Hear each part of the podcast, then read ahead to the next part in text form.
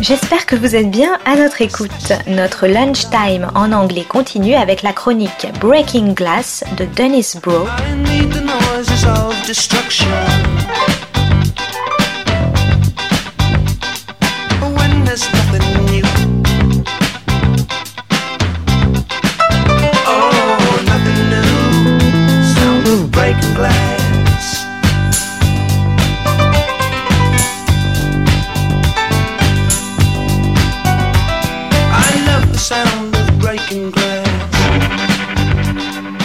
This is Broe on the Global Television Beat, Breaking Glass. Today's episode Canadian TV, Chilling News from the Frozen North, and Quibbling with Quibi, Part 2.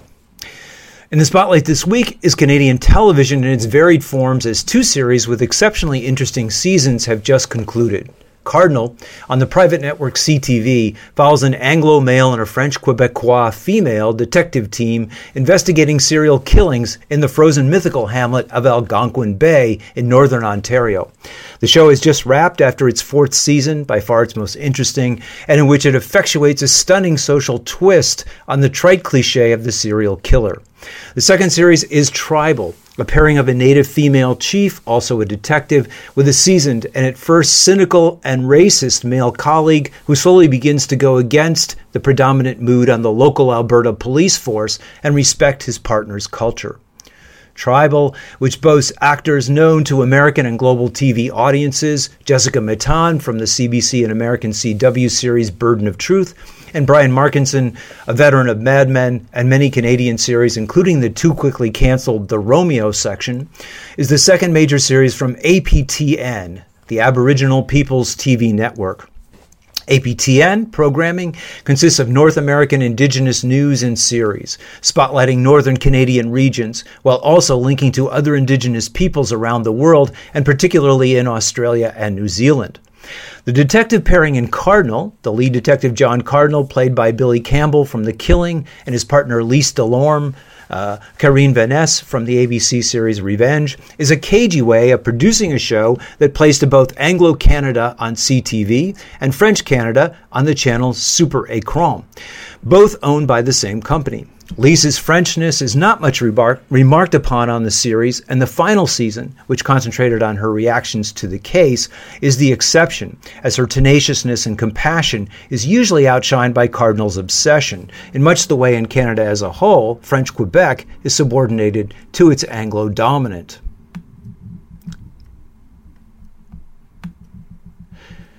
The series, available on BBC Four and Hulu, is based on the award winning novels of Giles Blunt, with each season featuring a serial killer who Cardinal is particularly adept at and obsessed with tracking.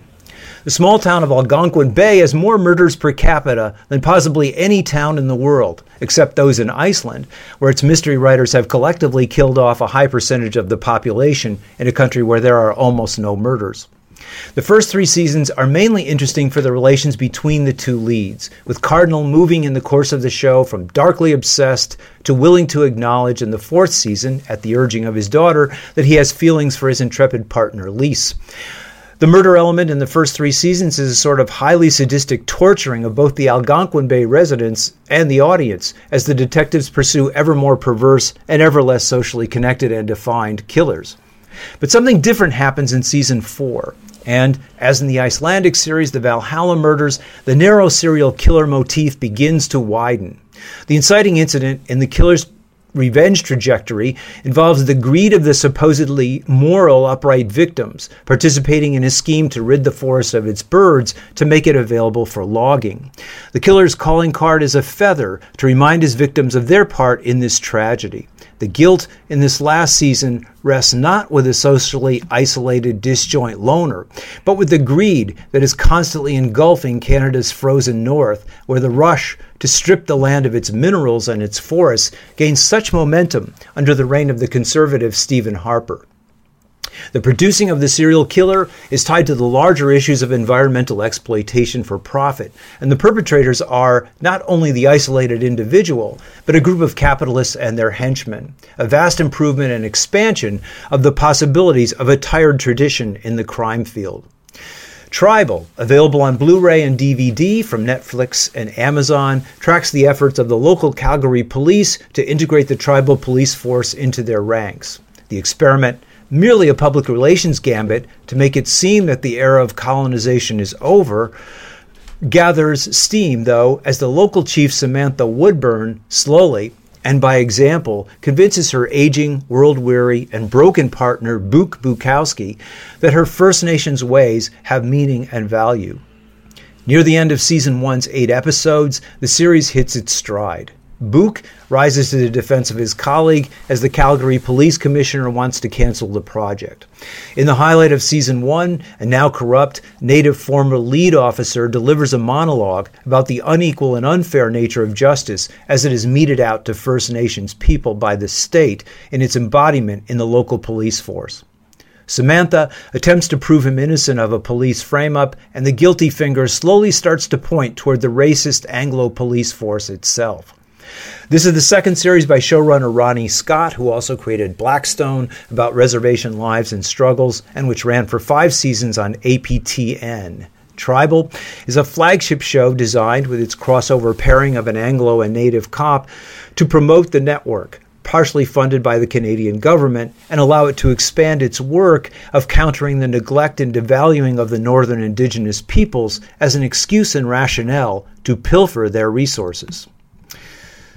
Quibbling with Quibi, Part 2.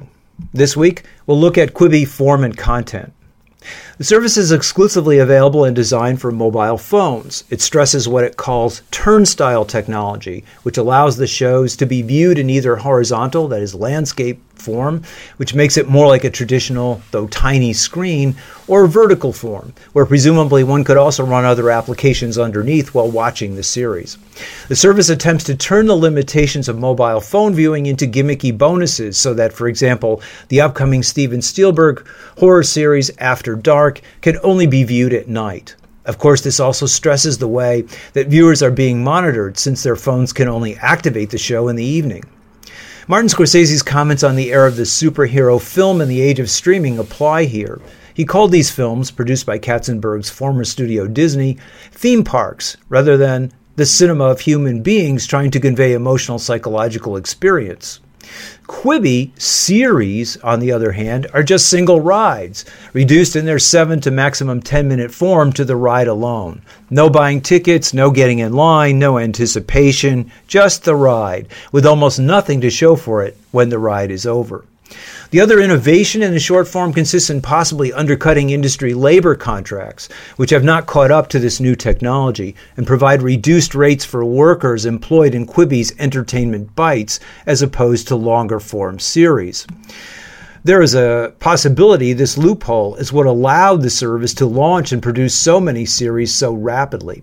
As Shoshana Zuboff says, these new forms of surveillance capitalism partly rely on outwitting regulation. By moving so rapidly, they cannot be evaluated and countered. She adds, in the absence of a clear minded appreciation of this new logic of accumulation, every attempt at understanding, predicting, regulating, or prohibiting the activities of surveillance capitalists will fall short. As for the series themselves, it's important to emphasize that the high end flagship dramatic series constitute very little of the total Quibi content, which is primarily what it calls news and features, as well as short form documentaries. One of Quibi's innovations is raising the status of social media influencers so that their shows appear alongside recognized industry names. Prominent among these is The Rachel Hollis Show, where the host dispenses pithy advice to young mothers in the nature of it's not the quantity of the time you spend with your kids, it's the quality. Says Hollis, as an influencer, what everyone dreams about literally is being an early adopter, the first person to step into this space. Hollis is the perfect Quibi representative, someone who values getting there first over making any positive social contribution, and whose dream life, her interior psyche, is given over to nothing but visions of her own empty success. She is in the postnatal field what Trump is to politics. As for the dramatic series, there's a possibility that the form could be valuable. The 20 minute podcast, from which the Amazon series Homecoming was adapted, made for very tightly constructed half hour episodes of that series and enhanced its critique of the corporate over human values of the pharmaceutical industry. For the most part, that does not happen with the overly entertainment conscious preoccupation of founder Jeffrey Katzenberg's Disney DreamWorks imprint on Quibi.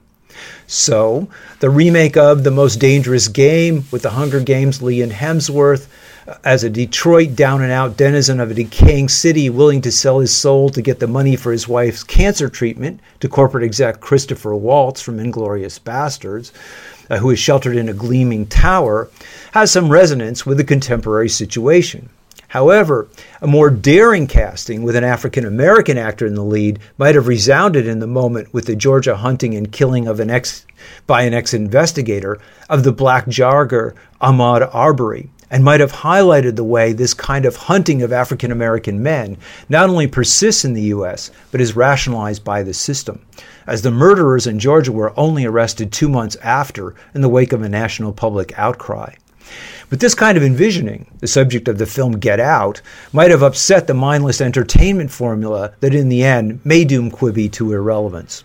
Flipped, where two disgruntled workers decide to create their own home fixer upper show, is simply Quibi, Quibi nodding in its fictional series to the mindless decider and influencer mentality that, is all, that it is also promoting in its nonfiction series. Sam Raimi's Fifty States of Fright in some ways shows the real limitations of the form. The first series of horror episodes, which will highlight all 50 U.S. states, takes place in Michigan and incorporates elements of Raimi's own A Simple Plan, in this case centering around greed for gold, with the more traditionally spooky elements of his Evil Dead. The problem is that once you figure out what the horror payoff is for each episode, even an eight minute episode begins to feel about two and a half minutes too long. Quibi may be the victim of its own abbreviated form. Since there really is little development, the audience may wander, but Quibi will have done its job of further destroying our capacity for empathy, reflection, and commitment. The best of the opening round of Quibi series is the teen murder mystery When the Streetlights Go On, which, given the dark nature of its subject matter, which concerns teen murders, really would have been much better titled When the Streetlights Go Off, and which features but does not star Queen Latifah. The mystery is compelling, and the total length of the 10 episodes clocks in at about the length of a film. Here, the problem is the lack of development in each episode, which must climax and then restart, retarding any actual character deepening because of the addictive imperative of forcing the viewer to the next episode. As workers now are starting to deconfine, to come out of their homes, or for many, to continue to have to leave their homes to face unsafe working conditions, and governments which do too little in the way of testing and screening, is their solace on the trip to and from their first and second jobs really to be Quibi? The lasting contribution of this service may be to convince more and more workers that they want more from the limited leisure time that is offered them than quick bites, which are really just mental junk food. For more reviews, go to Broe on the Global Television Beat. And this is Broe on the Global Television Beat, breaking glass and signing off from war torn Paris. Oh, Dennis Broe is the author of Film Noir, American Workers and Post-War Hollywood, Class Crime and International Film Noir, and Maverick or How the West Was Lost. Is hyper industrialism and television seriality the end of leisure and the birth of the binge?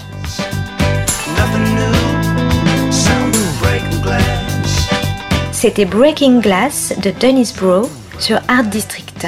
Très bonne suite de nos programmes jazzistiques et artistiques à notre écoute. Sound breaking glass.